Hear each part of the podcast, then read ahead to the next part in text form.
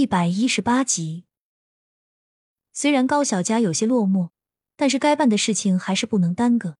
毕竟现在他的怀里还放着蒋维婷临走前给的钱，这么多资金给到他，他必须要做出点名堂来。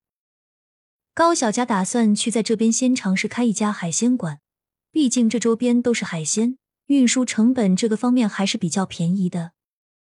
简单的梳洗收拾一下后，高小佳背上包准备去选址。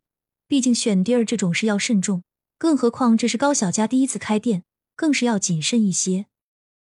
出了酒店门这边，往南走就到了一片住宅区，看着程度应该是闹市区，整体的入住率偏高。高小佳打算在这四周看看有没有合适的地方。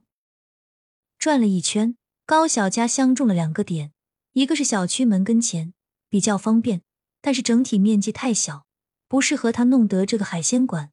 另一个地方距离小区有几百米，旁边是一个菜市场，整体人流量也可以。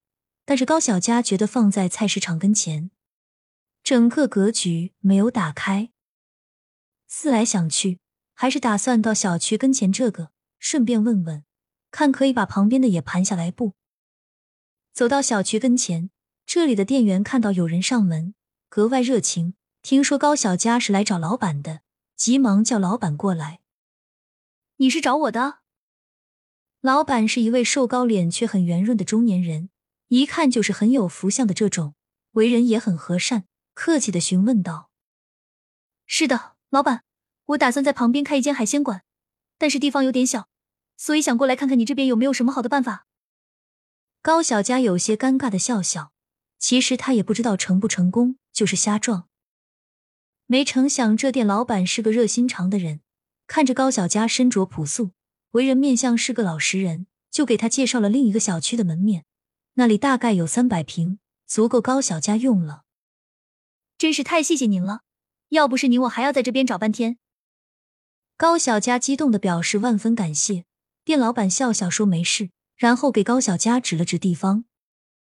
顺着店老板的介绍，高小佳很快就找到了新门面，不光可以租赁，还可以买下来。这一点是高小佳没有想到的。能买当然好，毕竟以后还是自己的，可以一直用。高小佳给苏晋阳打去电话，想问一下有关这些事项。毕竟苏晋阳是有过经验的人，总比高小佳这种半路出家的要好得多。什么？你要开海鲜馆？你可胆子真大！人生地不熟的，说干就干了。苏晋阳一听高小佳的事情，恨不得蹦个三尺高，心里操心的不得了，生怕高小佳被人骗了。你别担心，我遇到的都是好人。没什么坏人，况且我好歹还是个大学生，怎么可能轻易被骗呢？高小佳安慰的话并没有起到什么作用，反而更让苏晋阳操心，说什么都要过来看看。高小佳拗不过他，只好给他发了地址，然后就准备等明天苏晋阳到了再决定。店面简单巡视一番，倒是没有什么太大的问题，整体的采光度还有人流量都是可以的，唯一不好的可能是面积太大。价格偏高，一直没有租出去。您好，这儿的店面销售经理在吗？老杨正忙着翻阅资料，看到进来了个小姑娘，也没在意，抬起的头继续低了下来，忙开了自己的事情。高小佳也没吭声，就坐在一旁的凳子上等着，直到老杨弄完。看到还在一旁坐着的高小佳，有点不好意思的说道：“我刚才有点忙，实在不好意思。”您是想咨询什么问题？高小佳指了指旁边空着的大平层，说道：“我想问下，这个要是买下来要多少？”老杨愣了一下，觉得高小佳在开玩笑，没有太在意，简单的解释道：“那个大平层有点贵，要不你还是考虑一下别的。”高小佳摇摇头，这个是他好不容易看中的，如果价格合适，说不定不等苏晋阳过来。他就自己决定了，这个一平米要一二零零，办下来整体要四十万左右。高小佳一听，确实价格有点高。现在他手头上满打满算只有三十万，根本不够。虽说蒋维婷给他留了二十万，但是他不太想用。没有优惠吗？老杨卸下眼镜，揉了揉太阳穴，之后继续戴上，郑重的看向高小佳：“您是打算买下来吗？其实租也是可以的，优惠是有优惠，但可能力度没有那么大。租的话肯定没有买下来划算。我是打算做长期的，不是一时的。”高小佳深思熟虑考虑过，现在买不管是做什么都很划算，况且店面将来也是会升值的。也是，看小姑娘你是个很有主意的人，这样吧，我也说个实成价。这个地方总体办下来三十六万，你要是觉得可以，咱们就办；如果不行的话，也没关系，只能是有缘再会。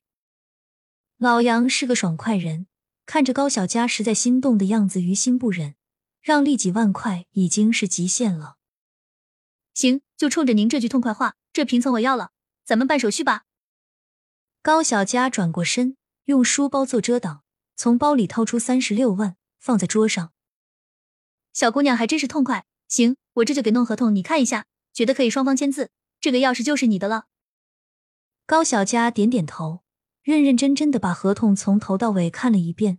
产权只有四十年，但是也足够了。刷刷几笔，高小佳签下自己的名字，将钱递给老杨。拿到钥匙的那一刻，嘴角忍不住扬起微笑。老杨陪高小佳一起来到大平层，从里面到外面好好的看了一下。高小佳对此格外满意，询问老杨有没有认识装修的师傅。有啊，我老表就是做这个的。你要要的话，我叫他过来弄，保准给你做好。高小佳笑笑点头，想到明日苏晋阳过来，刚好装修这边可以提点意见。那行，麻烦您了。